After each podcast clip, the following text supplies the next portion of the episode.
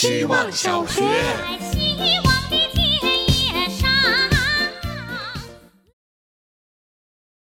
大家好，我是小嘉宾。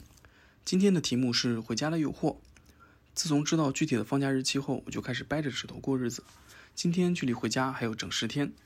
说来奇怪，我从小学到高中从来没有离开过父母，大学稀里糊涂选择离家千里的东北，工作又选择离家千里的深圳，一南一北横跨了大半个中国。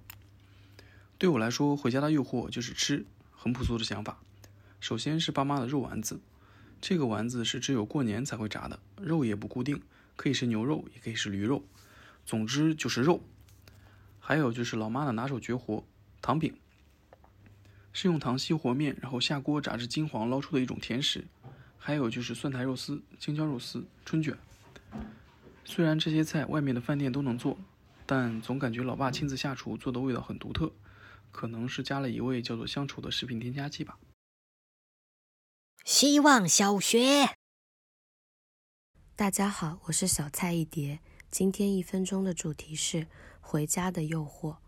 我下午就回家了，因为早上在家空腹喝了一杯美式，然后到了公司就觉得胃烧了起来，人也烧了起来，实在坐立难安。一难受我就惦记着回家，从小就这样。对我来说，家是可以治病的。就像动物受伤了也会回到洞穴舔舐伤口，就像游戏里面的人需要回血，也得赶在最后一滴血消失前回到大本营，就是这样的心理，就一心觉得这一刻我必须回家才能得救。这是诱惑吗？这是诅咒吧？我把自己封印在了一个循环里，一个让自己舒适的循环里。我是不是可以不回洞穴？可以不担心只剩最后一滴血？可以看看自己会不会在大街上暴毙。希望小学，大家好，我是小雪球，现在是凌晨六点半，我刚结束煲了将近四百分钟的电话粥，我现在躺在床上，脑袋好像兴奋的睡不着了。我从来没有想过世界上真的存在那么一个人，他会懂你的想法。不用过多的解释就能明白你的心意，即使那些想法你从未和其他人说过。你们对同样的领域有兴趣，对同样的作者有喜欢，甚至连过敏的体质都如此相似。如果这样的体验不是我做的一个美梦的话，那我觉得此时此刻我的心可能是找到了一个可以安放的位置，像找到了一个家。这个家会包容我的委屈，会原谅我的自责。会在我需要陪伴的时候陪伴我。如果这个家的租期只有一天，那我希望我的时间就此终止在此刻。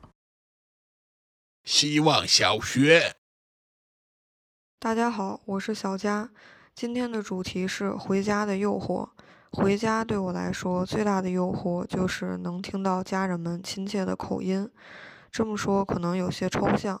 但听到乡音对我来说确实是一种享受，是我身在他乡时朝思暮想的心愿。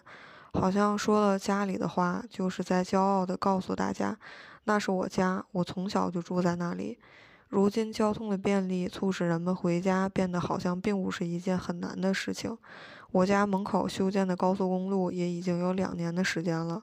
偶尔透过窗子看着远处川流不息的车辆，我就会想，车上的人有哪些是离家远去的，又有哪些是奔赴回家路上的？这些交错的通道让原本开阔的天空变得狭隘，但看着通往远方的路，又好像能触碰到更大的世界。希望小学。大家好，我是小叶。在希望小学入学的这一个月，就是我回家最大的诱惑。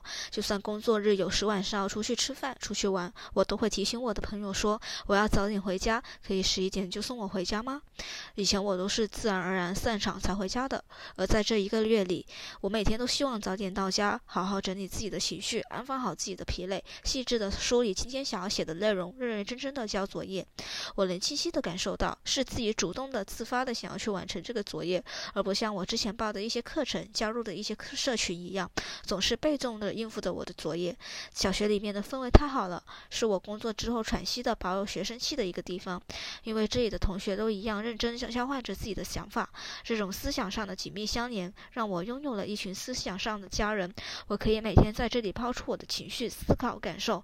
我们就像一整个大家族。不知道我们希望小学家族春节会以怎样的方式团聚呢？